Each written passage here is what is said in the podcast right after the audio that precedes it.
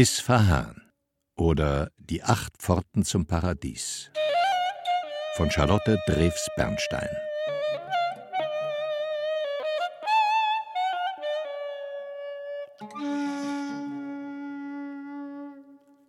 Prolog Der Flaneur, dem wir auf seiner Exkursion durch Isfahan folgen wollen, erreicht die Stadt an einem Maiabend bei strömendem Regen.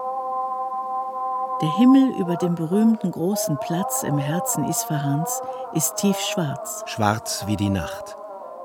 Der Platz menschenleer. Zu sehen gibt es hier nichts.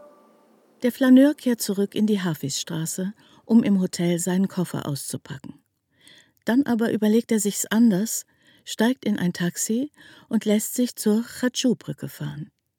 Am Sayan Derut, Isfahans großem Fluss, steigt er aus. Er hört Gesang, folgt den Stimmen und dann sieht er sie. Die jungen Männer, die sich unter dem Gewölbe der Brücke zum nächtlichen Sängerwettstreit eingefunden haben. Er stellt sich dazu. Das kümmert hier niemand. Hier geht es nur um den Gesang.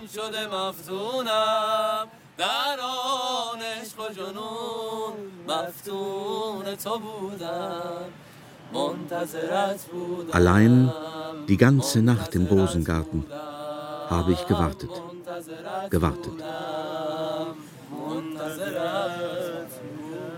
Und da spürt der Flaneur, dass er angekommen ist in seinem Isfahan. Die erste Pforte. Der Sayan Derut. Es ist Freitag, Tag der Muße. Die Sonne scheint. Den Flaneur zieht es wieder zum Soyan Derut. Im vergangenen Jahr war der Fluss staubtrocken. Jetzt führt er jede Menge Wasser und die Schönheit der Khaju-Brücke verdoppelt sich durch ihr Spiegelbild im Fluss. Die Khaju-Brücke schmückt Isfahan seit Jahrhunderten.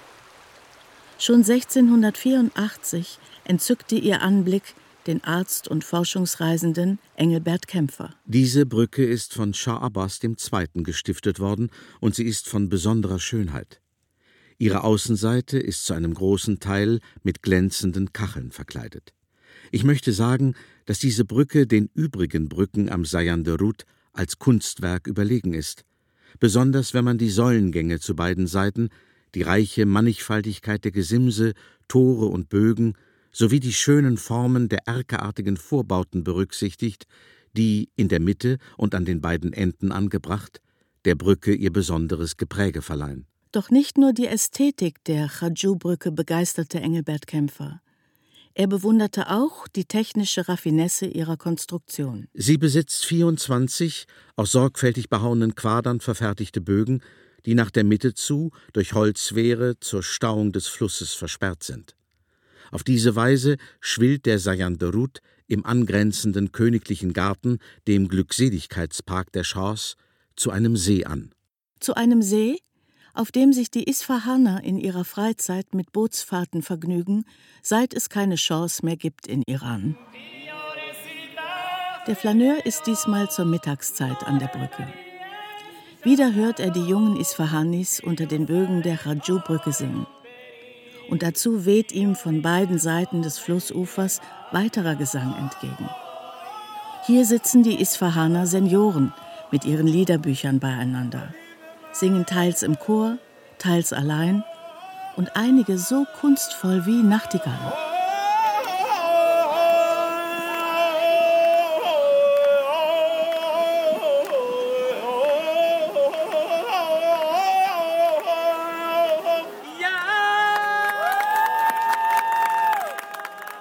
Der Flaneur spaziert weiter, immer an dem kilometerlangen Flussufer entlang, in Richtung auf die 33 Bogenbrücke zu. Dabei kommt er vorbei an unzähligen Großfamilien, die auf dicken persischen Teppichen in den Grünanlagen beim Picknick sitzen. Die Altvorderen auf stützende Kissen gelehnt, die Frauen, einige im schwarzen Chador, die Männer in karierten Hemden und Jacketts, alle sitzen mit untergeschlagenen Beinen einträchtig im Kreis um ein Tafeltuch herum, reichen einander Fladenbrot zu, bedienen sich aus den Essensschüsseln, haben ihren Samovar dabei für den Tee und manche auch ihre Wasserpfeife. Welch eine paradiesische Stimmung. Laut sind höchstens die Kinder, die mit dem Essen schon fertig sind. zappelig herumspringen, Versteck spielen und als sie den Flaneur entdecken, versuchen, ihn neugierig in ein Gespräch zu ziehen. Salam, Salam! Shoma az koja umadit? Woher ich komme? Aus Deutschland. Herzlich willkommen in Isfahan. Hin und wieder wird der Flaneur auch mit freundlichen Gesten in eine der familiären Picknickrunden eingeladen. Er lächelt, verbeugt sich ein wenig und geht, eine Hand auf dem Herzen, dankend weiter. Für ihn symbolisiert der Teppich die zu respektierende Privatsphäre der Familie, die unsichtbare Trennlinie zwischen privatem und öffentlichem Leben. Diese Trennung von Privatleben und öffentlichem Leben, die im Iran ja sehr stark ist. Das heißt, jemand, der Tourist nur dort ist, erlebt ja eigentlich immer nur die Außenwände dieses Lebens in Iran. Das gesamte geistige Leben befindet in den Häusern statt, äh, im privaten Raum. Und so gehört es zu den beglückendsten Erfahrungen, eine unscheinbare Tür in einer engen Gasse geöffnet zu bekommen und mit einem Schritt in eine neue, unerwartete Welt einzutreten. Um das Isfahan zu finden, das wie der Flaneur auch der Schriftsteller Navid Kermani so liebt. Die Tür geht auf und man ist auf einer Party, auf der später am Abend drei Jugendliche ihre neuesten Rapstücke aufführen. Es gehört ohnehin zum Schönsten in Isfahan, den Abend im Kreise einer Großfamilie zu verbringen. Die Frauen schimpfen über die astronomisch steigenden Lebensmittelpreise, aber diese und jede andere Misere wird zum Gegenstand politischer Witze und mit Gelächter niedergekämpft. Und alle sind glücklich, die Kinder zu beobachten, wie sie durchs Haus tollen, verfolgt von Großmutter und Großvater. Und alle, wirklich alle, alte und junge, reden miteinander. Das ist das Erstaunlichste. Der Flaneur hat inzwischen die 33 Bogenbrücke erreicht. Auch deren große Schönheit hat Engelbert Kämpfer schon vor Jahrhunderten gerühmt. Die 33 Bogenbrücke wurde aus Steinquadern und gebrannten Ziegeln errichtet. Sie stellt mit ihren 33 weitgespannten Bögen ein wirkliches Meisterwerk dar. An einigen Stellen sind die Seitenmauern durch nach außen führende Pforten unterbrochen, durch die man auf Stufen über die Brückenpfeiler in den Fluss steigen kann. Heute steht das Wasser so hoch, dass es die Stufen überschwemmt. Nach langer Zeit wieder einmal. Mit hochgekrempelten Hosenbeinen albern die Kinder mit ihren Vätern und Onkeln im flachen Wasser herum. Barfuß, sich gegenseitig nass spritzend, voll hemmungsloser Freude. Vielleicht sollte man Wasser in den Wüstenrandgebieten zu den Rauschmitteln zählen.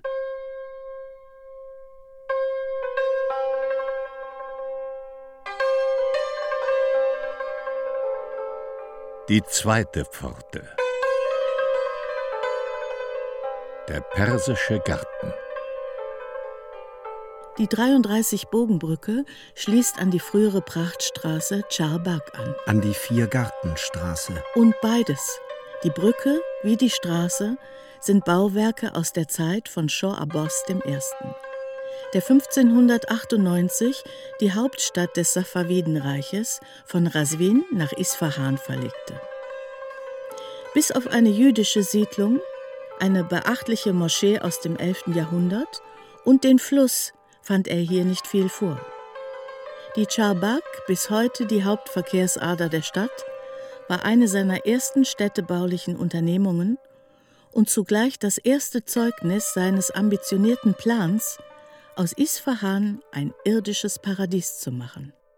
Shah Abbas wollte, dass seine Stadt mit unvergleichlichen Gärten, mit wundervollen Alleen geschmückt sei. Eine Idee, die den französischen Schriftsteller und Flaneur Pierre Loti noch Jahrhunderte nach der Erbauung dieses irdischen Paradieses faszinierte. Die Avenue Chabag war einst eine Promenade, wie es keine zweite auf Erden gab. Man könnte sie die Champs-Élysées von Isfahan nennen, eine vierfache Platanenreihe, eine halbe Meile lang, die drei gerade Alleen bildet. Die Allee in der Mitte, die für Reiter und Karawanen bestimmt und mit großen regelmäßigen Steinplatten gepflastert ist, und die beiden seitwärts gelegenen Alleen, die in ihrer ganzen Länge von Springbrunnen, blühenden Beeten und Rosenhecken begrenzt sind. Von all jenen Elementen, die zu einem persischen Garten gehören. Am wichtigsten für den persischen Garten ist die Mauer, die ihn umgibt und von der das Wort Paradies herkommt, die Paris, rundum, Daeza, Mauer. Die Pari d'Aezza, das Paradies. Denn ohne die rundherum schützende Mauer könnte ein Garten in den Wüstenrandgebieten nicht gedeihen. Und nicht ohne die Wasserläufe, die um die klassischen vier Beete fließen. Die Mauer, die vier Beete und die Wasserläufe machen das jahrtausendealte geometrische System persischer Gartenkunst aus. Das paradiesische Quadrat, das in sehr großen Gärten auch Abteilungen für Gemüse und Obst vorsieht. Hamid, ein Isfahaner Freund des Flaneurs, kennt solche Gärten noch aus der Kindheit. Gärten, in denen schattenspendende Bäume wachsen, Mandel, Walnuss, Feigen und Granatapfelbäume. Das Haus vom Groß Eltern väterliche Seite war ein riesengroßes Haus mit einem großen Garten. Und man spielt natürlich gerne als Kind in so einem riesigen großen Garten, in dem man auch Gemüse anpflanzen kann und Beere pflücken kann und was weiß ich alles noch. Maulbeeren, Weintrauben, Aprikosen und Kirschen. Und in dem die Luft im heißen Sommer durch Springbrunnen abgekühlt wird erfrischend für Menschen Levkojen und Rosen, Iris und Lilien, Vergissmeinnicht und Myrte, die den Garten mit ihrem Duft erfüllen. Nach diesen Maximen schuf Shah Abbas I. seine Stadt Isfahan.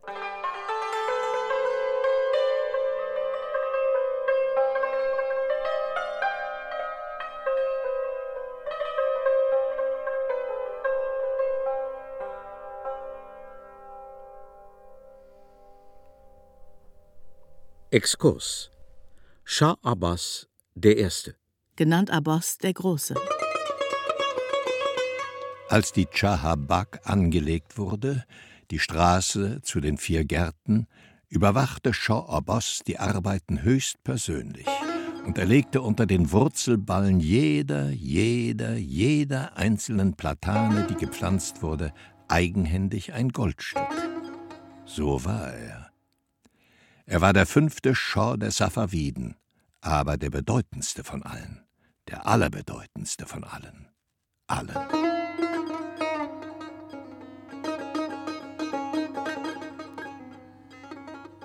Abbas selber ist der Sohn eines ausgesprochen schwachen Herrschers gewesen, Muhammad Bandeh, den viele ja gar nicht äh, überhaupt für regierungsfähig hielten, weil er sehr stark sehbehindert war. Und körperliche Unversehrtheit, nach islamischer Vorstellung eigentlich Voraussetzung für die Übernahme des Herrscheramts war.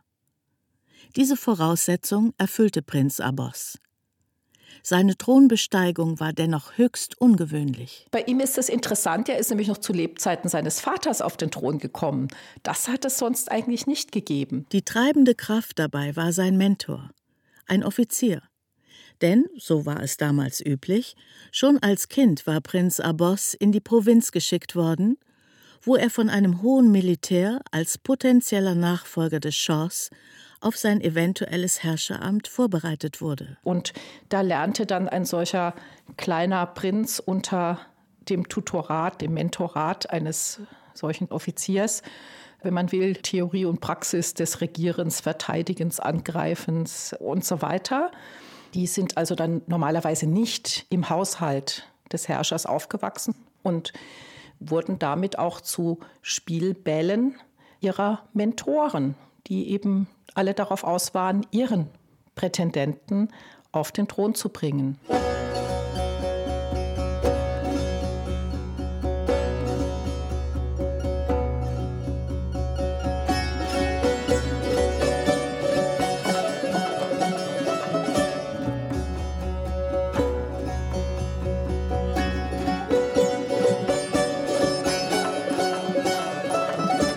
Als Shah Abbas I. den Thron bestieg, war er 16 Jahre alt. Und als er mit 58 Jahren starb, hatte er das Safavidenreich in seiner rund 40-jährigen Regierungszeit zu dem glanzvollsten Anziehungspunkt des Orients gemacht und Isfahan zu dessen Perle. Aus der ganzen Welt strömten die Besucher herbei, nur um Isfahan zu sehen. Zu sehen, zu sehen ungeachtet der langen, oft beschwerlichen und sehr, sehr gefährlichen Wege, die sie zurücklegen mussten.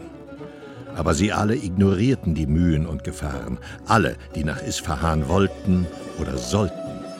Herrscher ferner Höfe rüsteten ganze Expeditionen aus und schickten ihre Gesandten nach Isfahan, um mit Shah Abbas militärische Bündnisse einzugehen oder Handelsabkommen zu schließen. Auch Kaufleute kamen in Scharen von überall her, aus Europa, aus Indien, aus China, von überall. Der Handel mit Gewürzen, kostbaren Seidenstoffen, mit von Gold und Silberfäden durchwirktem Brokat, glänzendem Taft und schimmerndem Baumwollchins blühte. Auch das Kunsthandwerk erlebte einen noch nie, noch nie dagewesenen Aufschwung. Mit den Isfahaner Produkten konnte sich nichts in der Welt messen. Nicht mit der feinen persischen Miniaturmalerei, der Gold- und Silberschmiedekunst, den edlen Teppichen, in denen sich aus Tausenden von Knoten geknüpft die persischen Gärten mit ihren geometrischen Beeten und ihren Wasserläufen widerspiegeln. Oder auch die kunstvollen Fayence-Mosaiken der Moscheen.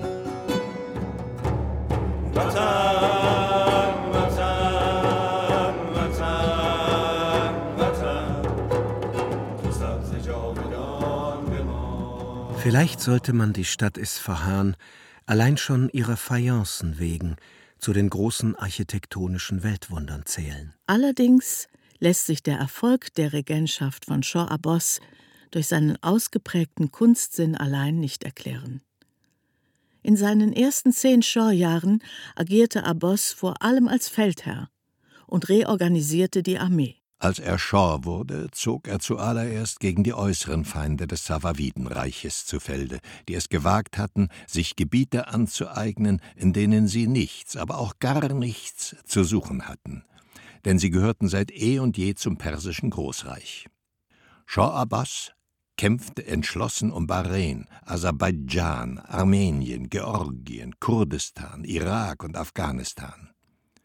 In diesen Schlachten vergoss er viel, viel, viel Blut. Und nicht immer war er auf Anhieb siegreich.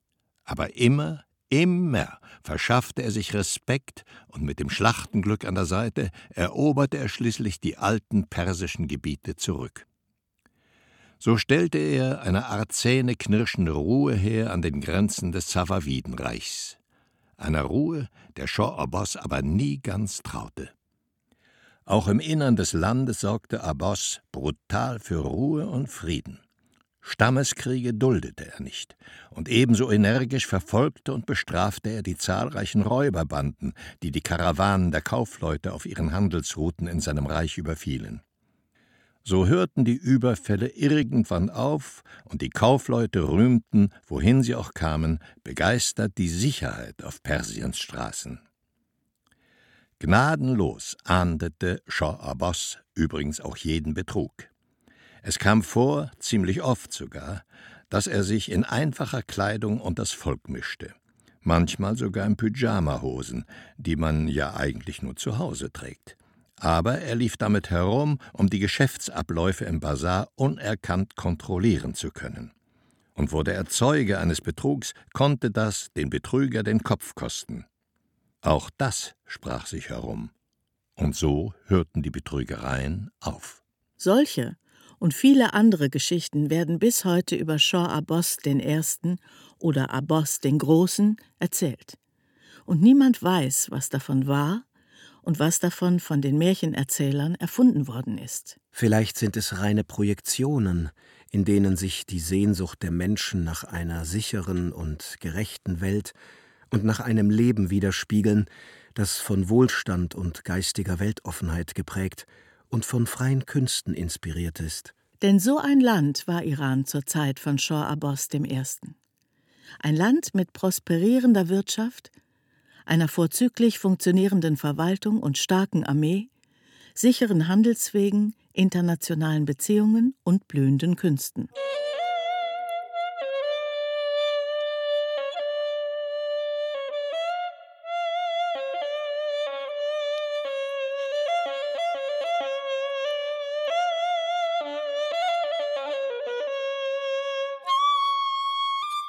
Zugleich aber stellte derselbe Mann, der dieses Paradies geschaffen hatte, auch die Weichen für den Verfall seines glanzvollen Reiches und dies ganz sicher unabsichtlich. Was man über Abbas weiß oder wissen kann, das ist ja gar nicht so einfach. Was können wir denn wissen?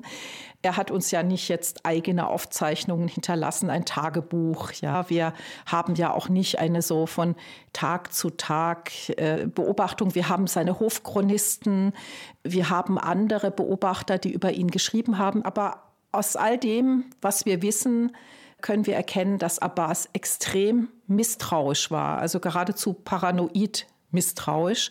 Und das hat natürlich was mit seiner eigenen Kindheit zu tun. Er hat ja miterlebt, wie Brüder umgebracht worden sind. Seine Mutter ist ermordet worden und er hat ja gesehen, wie er selber benutzt worden ist, um einen herrschenden König, seinen eigenen Vater zu entthronen. Und er war äh, verfolgt von dem Gedanken, ihm könnte das mit seinen Söhnen auch passieren. Deshalb änderte Abbas I. die Prinzipien der Prinzenerziehung. Seit ihm sind die Prinzen also nicht mehr mit einem Mentor in die Provinz geschickt worden, um dort eine entsprechende Ausbildung zu genießen, sondern er hat sie im Harem eingesperrt. Ja, die haben also nur noch ihre Mütter und die Sklavinnen und die Eunuchen und wer sich da sonst aufhielt, gesehen. Die hatten nicht ohne weiteres freien Ausgang und Umgang, sondern waren unter sehr strikter Bewachung. Und es gibt viele Geschichten, dass Abbas also eifersüchtig darüber gewacht hat, dass man mit seinen Söhnen keine freundschaftlichen Bande knüpft. Also dass nicht irgendwelche Offiziere oder hohe Staatsbeamten allzu enge Bindungen herstellen zu diesen Kindern aus lauter Angst, dass das Kern einer Verschwörung werden könnte. Und trotz alledem hat sich Abbas dazu hinreißen lassen, dann sogar einen seiner Söhne, nämlich seinen Thronfolger, ermorden zu lassen und zwei andere Söhne blenden.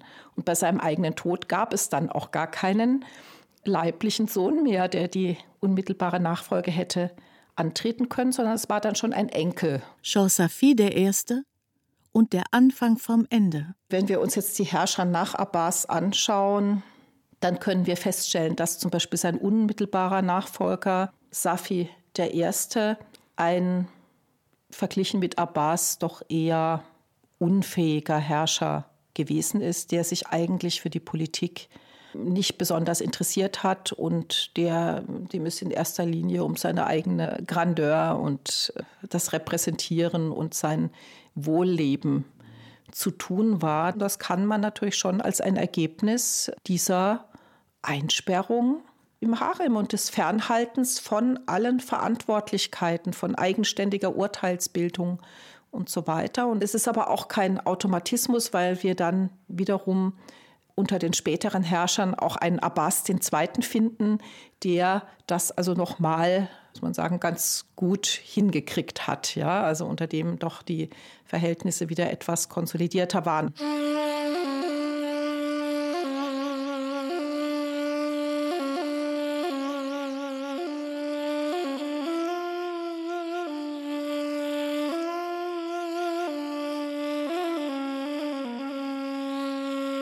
Die dritte Pforte. Der Bazar.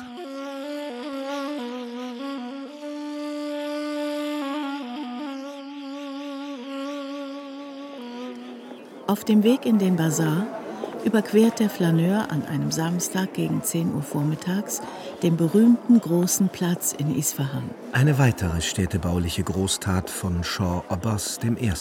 Offiziell heißt der Platz Meidane Nakhche Jahan volkstümlich abgekürzt Meidane Shah und heute Meidane Imam. Pierre Loti war hingerissen von der Architektur des riesigen und zugleich überaus anmutigen Areals.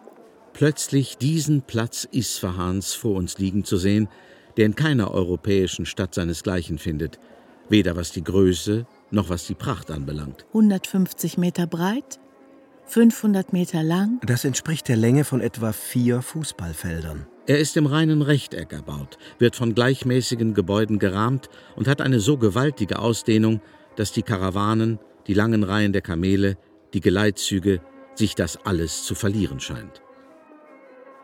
Früher fand hier am Vormittag der Markt samt Viehmarkt statt. Auf alten Stichen sind noch die vielen Zelte der Händler zu sehen.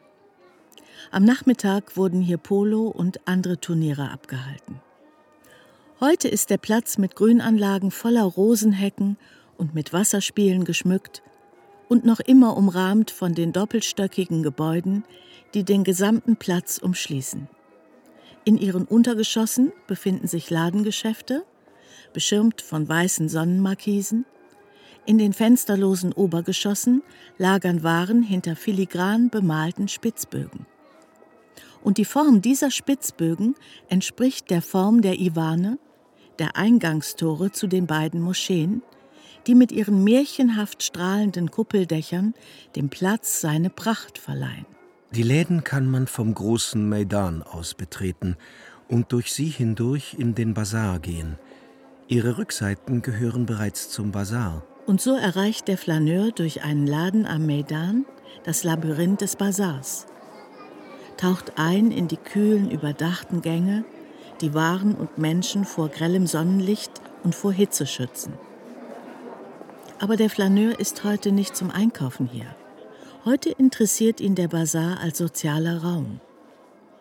Den hätte er vielleicht nie entdeckt, ohne die Kindheitserinnerungen seines iranischen Freundes Hamid, der hier aufgewachsen ist in Isfahan.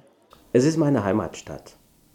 Und ich habe durch diese Stadt die Welt verstehen gelernt und lieben gelernt. Ich weiß genau, wie ich dann mit meinem Großvater oder mit meinem Vater dann zum Geschäft ging. Durch Straßen, die nicht ganz leer waren, aber doch, also wenn man, wenn man das heute sieht, ruhige waren. Mein Lieblingsort war natürlich unser Haus am Soyanderut. Und von da aus bis zum Geschäft waren irgendwie 15 Minuten. Äh, mein Vater ist ein Geschäftsmann und da, damals war er sehr tüchtig. Und ich bin dann mit ihm von seinem Geschäft in Richtung nach Shajan gegangen und da sind wir dann durch, durch den Bazar gegangen. Und ich habe dort Tee getrunken als Junge. Das, das sind eben Momente, die mich dann, auch wenn ich darüber spreche, die mich dann sehr bewegen, weil ich auch dort meinen Vater kennengelernt habe. Also so kennengelernt haben, wie er funktioniert, wie er denkt, wie er mit Menschen umgeht. Wie der Vater denkt, wie er mit Menschen umgeht? Wie war das zu verstehen? Der Flaneur war neugierig geworden.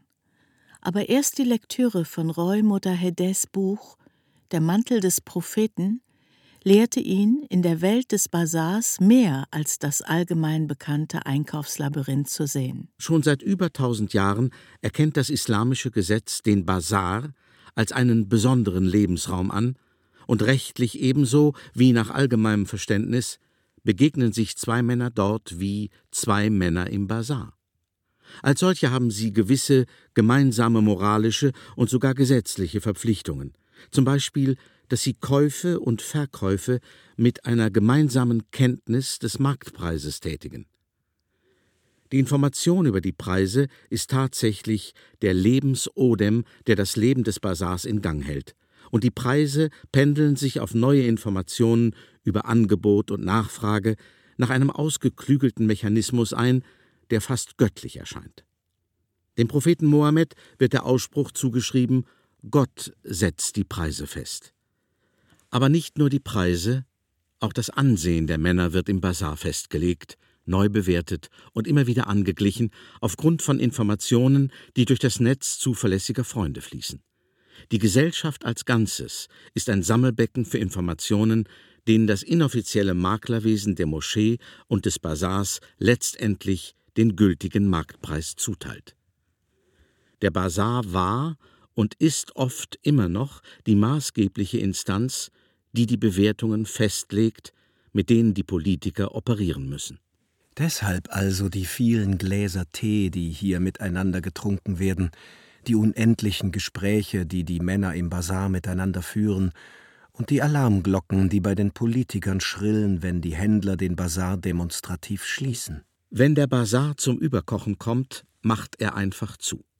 Straßen mit verriegelten und verrammelten Ladenfronten machen deutlich, dass die Händler nicht gewillt sind, das normale Leben weitergehen zu lassen, bevor nicht die öffentliche Angelegenheit ausgetragen ist. Eine Maßnahme, die schon mehr als einmal für eine Richtungsänderung in der iranischen Politik gesorgt hat.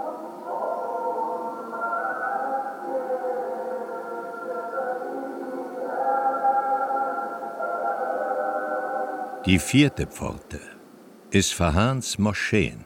Die älteste Moschee Isfahans stammt aus dem 11. Jahrhundert. Es ist die erste Moschee, die mit einem monumentalen Kuppelraum gebaut wurde. Die beiden anderen, nicht minder berühmten Moscheen Isfahans liegen am großen Maidan und wurden zur Safavidenzeit gebaut. Sie sind die Schmuckstücke des großen Platzes und sorgen in der regelmäßigen Perlenkette der kleinen Läden auf geradezu geniale Weise für architektonische Abwechslung. Die kleinere der beiden, die Lot Follow, liegt dem einstigen Shah-Palast Ali Rapu gegenüber. Die große, von Shah Abbas I. erbaute blaue Masjid Shah, heute Masjid Imam genannt, liegt an der südlichen Schmalseite des Maidan. Pierre Loti, und nicht nur er, schwärmte von ihrer Schönheit. Im Hintergrund, in majestätischer Zurückgezogenheit und doch im Mittelpunkt von allem, liegt die kaiserliche Moschee, die Masjid-e-Shah. Alles ist aus blauem Lapislazuli, aus blauem Türkis. Ihre Kuppeln, ihre Portale, ihre ungeheuren Spitzbögen, ihre vier Minarette, die wie gewaltige Spindeln in die Luft hineinragen. Der Flaneur kennt die blaue Moschee von früheren Besuchen. Er weiß, dass es 19 Jahre gedauert hatte, dieses blaue Wunder zu errichten und dass der Bauherr, Shah Abbas I., ein Jahr vor der Vollendung seiner Moschee starb. Der Flaneur entschließt sich diesmal zu einem eher flüchtigen Besuch, schlendert über den großen Innenhof, von dem die Iwane der Moschee und die Gänge zu den Unterkünften der Studierenden und ihrer Lehrer abgehen. Denn die Moschee ist zugleich auch Madrasee, Koranschule, Koranhochschule. Er streift an dem riesigen Wasserbecken im Hof vorbei, sieht nur kurz an den hohen, raffiniert gekachelten vier Iwanen hoch, die zu den überkuppelten Gebetshallen führen. Durch einen der Iwane geht er hinein, und zwar bis zu der Stelle, von der er weiß, dass hier jeder Ton der in die Kuppel hinaufsteigt, als vielfaches Echo zurückschallt. Als er mit einem Fingerschnippen spielerisch prüfen will, ob das Echo noch funktioniert, tritt ein junger Mann an genau diese Stelle und beginnt zu singen.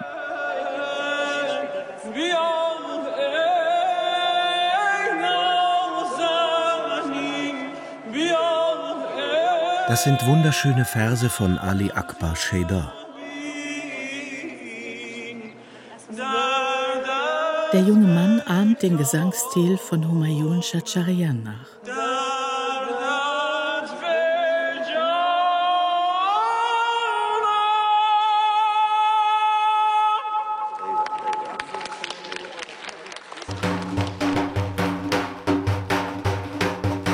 Die fünfte Pforte. Persische Musik.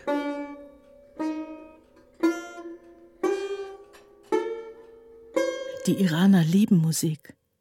Fast möchte man sagen, von alters her.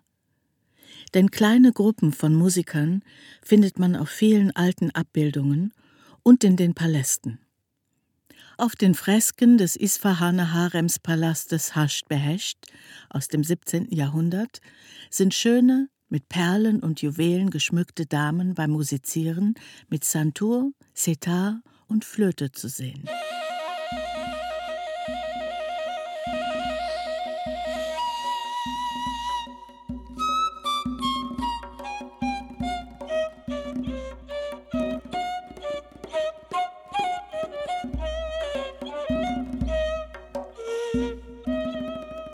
Die Klänge der Schilfflöte, die der verschiedenen Trommeln und der Santur sind bis heute in der persischen Musik präsent. Der Flaneur bittet den Musik- und Islamwissenschaftler Thomas Ogger um eine Tonleiter auf seiner Santur. Ich habe jetzt mein Instrument mitgebracht. Santur, da spiele ich Ihnen eine Tonleiter vor, die heißt Isfahan. Es ist aber nur die Tonleiter und die Tonleitern werden im Orient allgemein nicht einfach so gespielt. Da gehört eigentlich eine Musik dazu. Trotz allem werde ich Ihnen jetzt die Tonleiter vorspielen.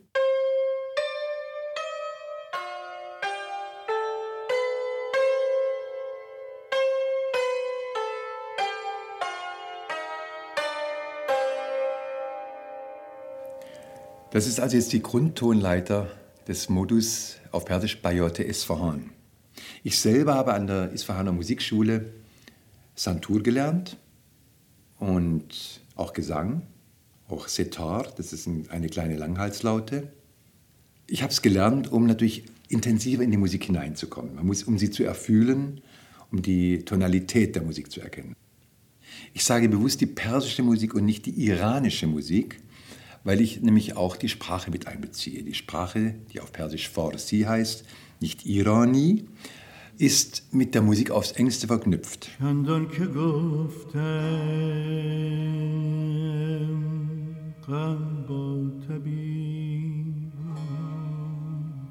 Heutzutage allerdings, wenn wir von der persischen Musik sprechen, sprechen wir von einer Musik, die sich erst, ich würde sagen, im 17., 18. Jahrhundert herausgestellt hat als eigenständige Musiksprache. Besser gesagt als eigenständiger Musikdialekt innerhalb des gesamtmittelöstlichen Musiksprachraumes. Zu eben dieser Zeit, also im frühen 17. Jahrhundert, ließ Shah Abbas I. im Ali Khapu Palast am großen Maidan einen Musiksalon einrichten ausgestattet mit der äußersten akustischen Raffinesse damaliger Baukunst. Das Deckengewölbe bekam eine wabenartige Gipsverschallung. In den Gips wurden vasenförmige Öffnungen in verschiedener Größe geschnitten, so dass Nischen entstanden, in die der Shaw gläserne und metallene Flaschen und Flakons stellen ließ. Shaw Abbas, der Erste, war überzeugt davon, dass durch sie ein besonders feiner Klang in dem Musikzimmer entstand.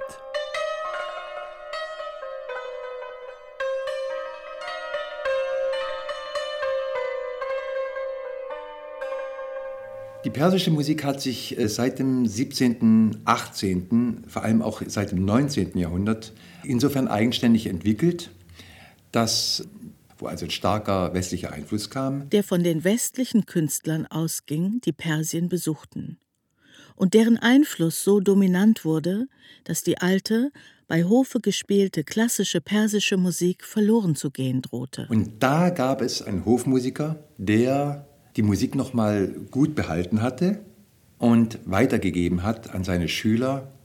Und einer hieß davon Mirza Abdullah. Und dieser Mirza Abdullah hat den sogenannten Radif begründet. Radif heißt eigentlich die Reihenfolge, man übersetzt es auch mit dem Repertoire der gesamten neuen, also heutigen persischen Modi oder Maqamat oder Daskar oder Abazha. Und auf diesen Radif berufen sich alle klassischen persischen Musiker. Und der wird auch mehr oder weniger eingehalten. Jetzt zur persischen Musik zu kommen nochmal, die ist also im gesamten Land verbreitet, im gesamten heutigen Iran. Trotzdem gibt es auch dort lokale Unterschiede. In Isfahan selber gibt es keine Unterschiede. In Isfahan selber ist die Musik absolut normal iranisch wie in Teheran. Und es gibt keinen Unterschied zur Teheraner Musik, zur Shirazer Musik.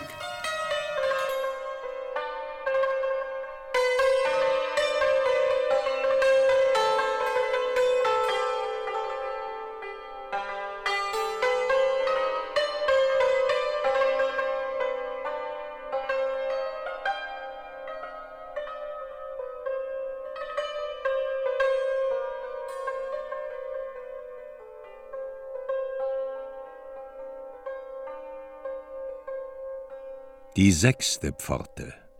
Die persische Kochkunst. Der Flaneur, ein großer Bewunderer persischer Kochkunst, ist bei Isfahaner Freunden zum Abendessen eingeladen. Das macht ihn erwartungsvoll glücklich. Das richtig gute persische Essen bekommt man nur selten im Restaurant. Wird es aber zu Hause gekocht, kann man kulinarische Sternstunden erleben. An eine solche Sternstunde erinnert der Schriftsteller Navid Kermani in seinem Roman Dein Name. Seine Freundin Nasrin hatte für Gäste das Reisgericht Shirin Polo zubereitet. Der Nuancenreichtum der persischen Saiteninstrumente, das Paradiesische eines kostbaren Teppichs, alle Verästelungen eines iranischen Gartens und die Durchdachtheit der traditionellen Architektur manifestieren sich in diesem Berg aus Reis, Mandeln, Pistazien, Berberizen, getrockneten Beeren, Safran und wahrscheinlich einem Dutzend anderer Zutaten, den uns Nasrin auf einer riesigen Platte auftrug. Mit den vielleicht zehn, fünfzehn Reisgerichten, die zum iranischen Standard gehören, hatte diese Komposition nichts zu tun. Sie verhielt sich zu ihnen wie das Einzelstück eines Großmeisters zur Massenware.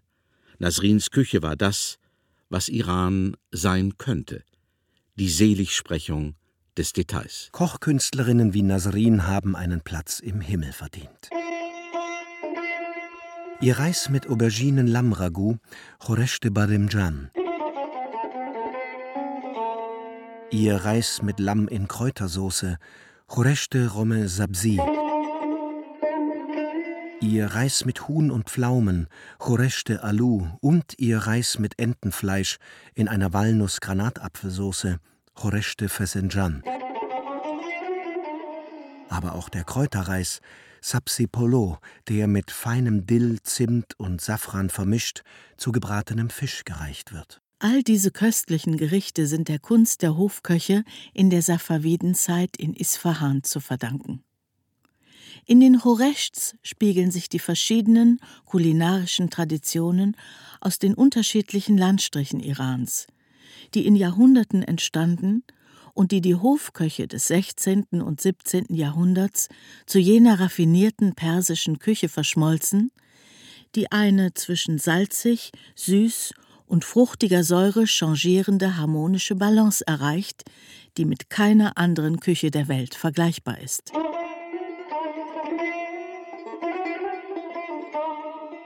Leider und eigentlich liegt es auf der Hand, lassen sich diese persischen Traumgerichte aber nicht einfach nebenbei zubereiten. Ein Shirin Polo, der die Gäste so beglückt wie der von Nasrin, führt auch bei Navid Kermani zu einem melancholischen Fazit. Nasrins Kunst war zu aufwendig für den Alltag. Ihre Kunst war von einer anderen Zeit. Die neue kulinarische Zeit in Iran und natürlich auch in Isfahan, begegnet dem Flaneur tagtäglich auf seinem Weg zum Hotel. Er kommt dabei an mehreren Imbissen und Takeaway-Restaurants vorbei, die er hier vor zwei Jahren noch nicht gesehen hat und in denen Speisen angeboten werden, die im Kanon der persischen Küche bisher nicht zu finden waren. Pizza zum Beispiel, reichlich übergossen mit Tomatensauce, Sandwiches und sonstige Fastfood-Gerichte, bei denen die verschiedenen Soßen, die es dazu gibt, der eigentliche Hit zu sein scheinen, jedenfalls bei Isfahans jungen Mofa-Fahrern, den hauptsächlichen Kunden dieser Takeaway-Restaurants. Die siebte Pforte, die Palastarchitektur. Mit seinen Palastbauten und Brücken aus der Safavidenzeit ist Isfahan in Iran eine Ausnahme. Denn das islamzeitliche kulturelle Erbe des Landes manifestiert sich in erster Linie in den Sakralbauten, den Moscheen, Madrassen und Mausoleen. Als Tor zu den paradiesischen Gärten des Palastgeländes der Safaviden-Shahs diente ursprünglich der Palast Ali Rapu am großen Maidan. Zwei dieser alten Gärten, die man durch das Tor am Maidan betrat, sind samt ihrer Paläste bis heute erhalten. Im Chehel Sotun Garten der Chehel Sotun Palast. Chehel Sotun heißt 40 Säulen und bezieht sich auf die kunstvollen Holzsäulen, die den Talar, also das Vordach des Palastes, stützen. Aber wenn man die Säulen des Chehel Sotun nachzählt, sind es nur 18. Und es werden auch nicht 40, wenn sie sich im davorliegenden Wasserbecken spiegeln. Die 40 bedeutet in diesem Falle ganz einfach nur unendliche Vielheit. Der Chehel Sotun Palast wurde 1647 fertig, fast 20 Jahre nach dem Tod von Abbas I. Der Architekturstil seiner Zeit war hier noch deutlich Vorbild. Die Holzkonstruktion des Talar vor dem Palast ähnelt der Tribüne im ersten Stock des Ali Rapu am Maidan deren Dach ebenfalls von 18 Holzsäulen getragen wird. Und die Decke im Hauptsaal des Chehel Sotun Palastes ist mit ähnlichen Stuckmalereien geschmückt wie die im Ali Rapu. Geht man vom Chehel Sotun in Richtung Süden, kommt man an der früheren Prachtstraße Chorbar vorbei und gelangt in den Nachtigallengarten. Hier in seiner Mitte liegt der Palast Hasht Behesht, was so viel heißt wie zu den acht Paradiesen. Es ist ein kleiner Pavillon mit einem achteckigen Mittelraum, bestimmt für die vier Lieblingsfrauen von Shah Suleiman, dem Nachfolger von Shah Abbas II. Aber auch hier hat die Architektur von Shah Abbas I. noch Pate gestanden. In den oberen Räumen nämlich gibt es Wand- und Deckenverkleidungen wie im Musikzimmer des Ali Rapu und Wandmalereien mit anmutigen Blumen und Vogelmotiven die noch, der Flaneur erinnert sich, zwei Jahre zuvor in einem jämmerlichen Zustand waren. Jetzt wird der reizvolle kleine Palastpavillon restauriert. Das wird auch gefördert. Es gibt ja auch wirklich so eine Behörde, die für den Schutz des nationalen Erbes zuständig ist. Und ich meine sowas wie Isfahan. Das wird schon entsprechend wertgeschätzt. Also da, da gibt es eben doch einen Unterschied zu den ganz normalen Wohnhäusern.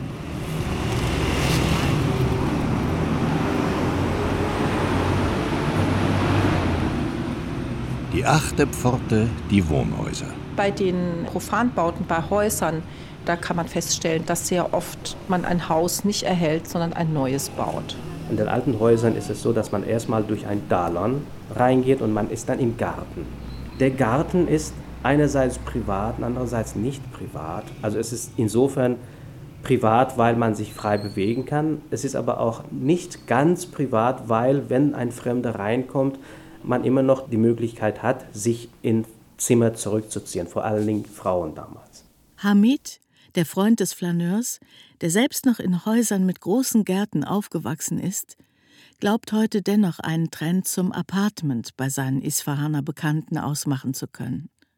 Aber er ist kein Architekt. Architekt ist ein anderer Freund des Flaneurs. Er heißt Mahmoud und hat sein Haus in Isfahan vor mehr als 30 Jahren gebaut, zweistöckig und natürlich mit einem ummauerten Garten.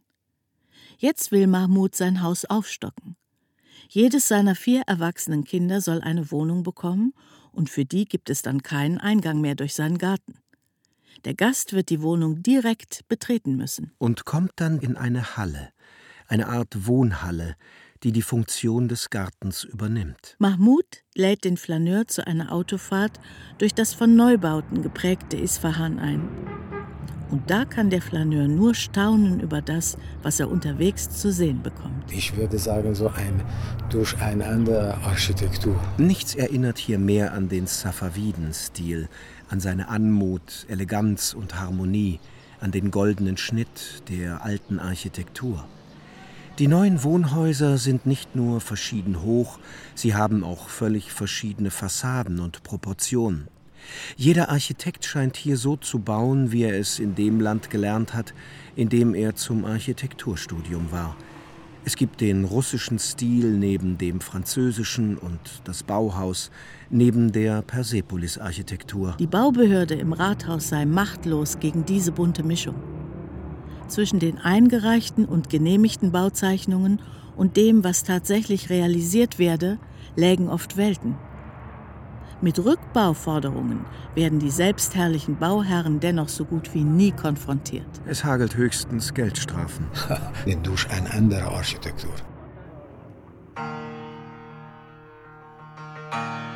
Epilog Zeit abzureisen.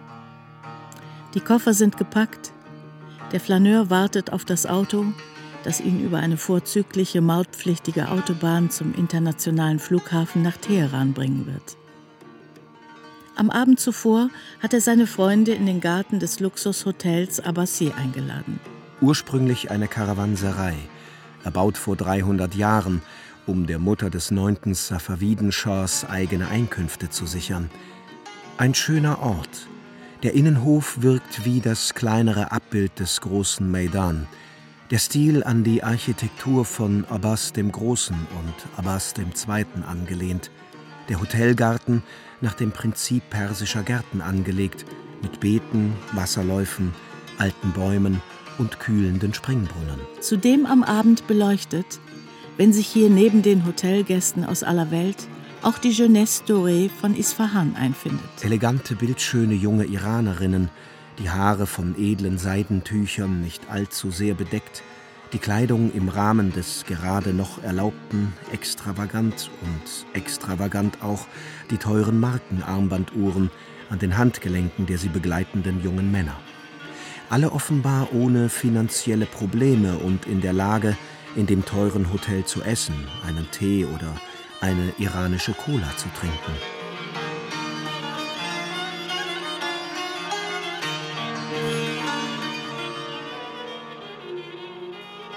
Nach dem Abschied von den Freunden im Abbassé Hotel ist der Flaneur noch einmal zum großen Maidan spaziert.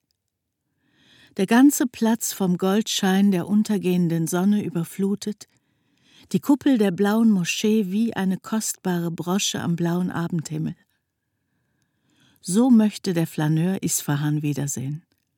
Denn schon jetzt, auf dem Weg zum Flughafen, spürt er diese unbestimmte Sehnsucht, diese Gewissheit, noch immer nicht alles gesehen und erkundet zu haben, was Isfahans Schönheit, die Kultur und die Liebenswürdigkeit seiner Bewohner ausmacht.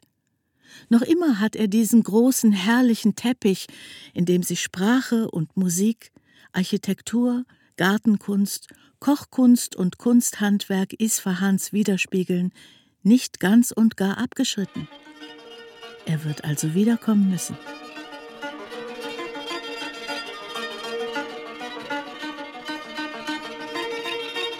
Isfahan oder Die acht Pforten zum Paradies von Charlotte Drews Bernstein.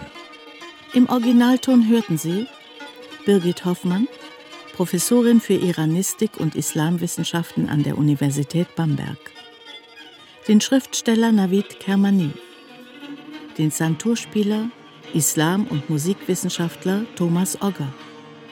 Sowie den Literaturwissenschaftler Hamid Tafasoli Lehrbeauftragter der interkulturellen Germanistik an der Universität Luxemburg.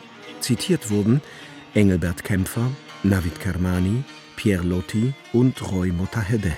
Sprecher Verena von Beer, Ingo Hülsmann, Otto Mellis und Gerd Wammeling. Ton Bernd Bechtold, Kaspar Wollheim, Wolfgang Dirks, Iris König und Katrin Witt. Assistenz Andrea Andrisewitsch. Regie Charlotte Drews-Bernstein. Eine Produktion des Rundfunk Berlin-Brandenburg mit dem Westdeutschen Rundfunk 2013. Redaktion Renate Jurzig.